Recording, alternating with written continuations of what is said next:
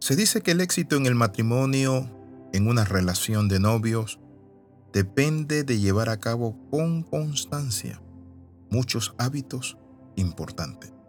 Mi amigo, bienvenido a este devocional titulado Hábitos del Amor. En Juan capítulo 13, versículo 34 dice, Así que ahora les doy un nuevo mandamiento. Ámense unos a otros, tal como yo los he amado. Ustedes deben amarse unos a otros.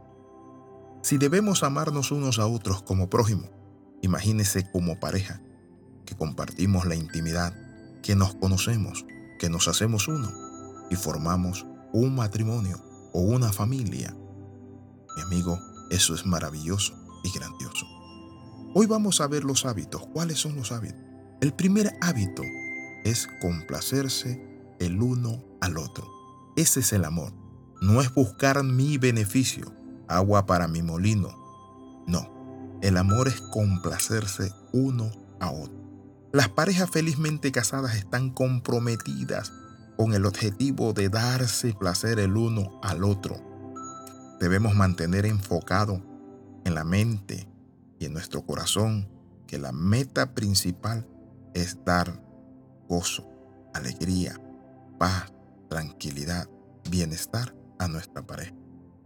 No es causarle dolor, no es maltratarla, golpearla, ignorarla, ponerle en esa ley del hielo.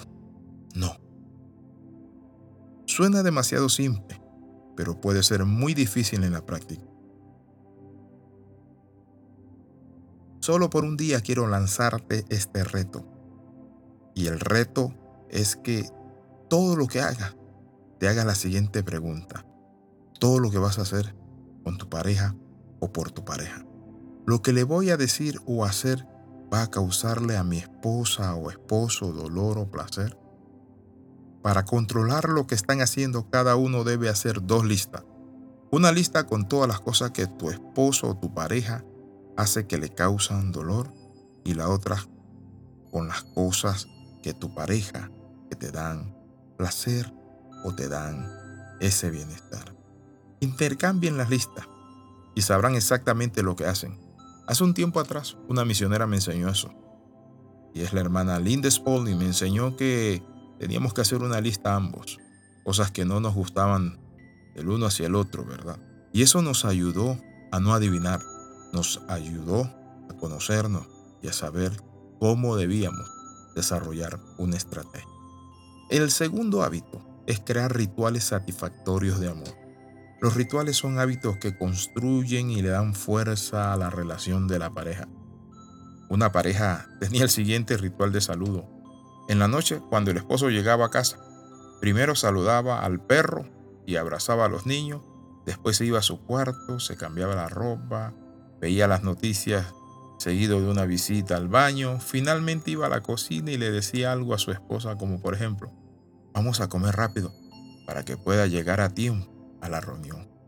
Eso no son rituales, realmente son hábitos dañinos cuando nosotros dejamos a nuestra pareja para lo último, cuando esposas se ponen a lavar tandas de ropa y hacer tantas cosas, y como Marta se afanan mientras que María tomaba la mejor parte.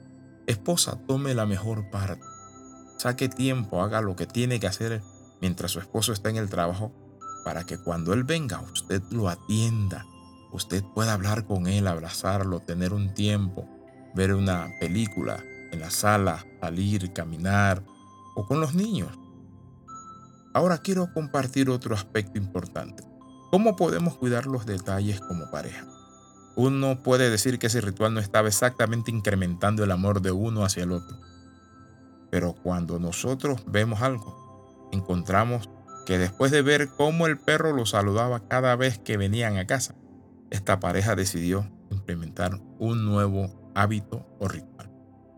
Puesto que los perros se regocijan, saltan a su dueño emocionado, ellos decidieron saludarse como se saludan los perros y empezaron a saltar y a abrazarse mutuamente. Esto parece chistoso, pero ¿saben qué? Realmente se metieron en el juego y se divirtieron mucho. Nuestras acciones afectan la manera en que sentimos. ¿Cómo acostumbras a recibir y despedir a tu pareja? He aquí algunos rituales que te voy a compartir. Te voy a compartir algunos rituales que tú y tu pareja deberían considerar.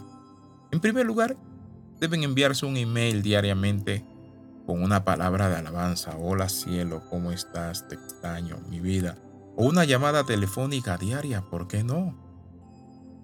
Pero también hay que ver los aniversarios, se necesita una atención especial. Planea hacer algo que ambos disfruten hacer en lugar de sentirse atorados. ¿Saben qué? Deben tener un tiempo el uno para el otro. Y el último hábito es crea un ambiente de confianza para hablar abierta y honestamente. Las relaciones abusivas, cuando nadie puede hablar y si habla, alguien le da una sugerencia al otro, se lo come o le dice y lo juzga. Saben que son matrimonios que realmente no tienen profundidad en el diálogo. Es importante que nosotros hablemos como adultos, no como niños, sin ofensa. Nos sentemos en un tiempo a compartir algunas inquietudes, pero también algunas situaciones que pueden generar conflicto o que debemos resolver en nuestra relación. Así que quiero invitarte a orar en esta hora. Padre, en el nombre de Jesús oramos. Te pedimos que nos ayudes a desarrollar estas herramientas, a tener un diálogo maduro. Padre Santo, cuidar los detalles, crear rituales, Padre, y complacernos el uno al otro. En el nombre de Jesús lo pedimos y damos gracias. Amén y amén. Así que Jesús dijo, les doy un nuevo mandamiento, ámense unos a otros. Bendiciones de lo alto, les saluda el pastor Alexis Ramos. Recuerde, vamos a estar compartiendo palabra de Dios cada día. Escriba al más 502 42 45 60 89.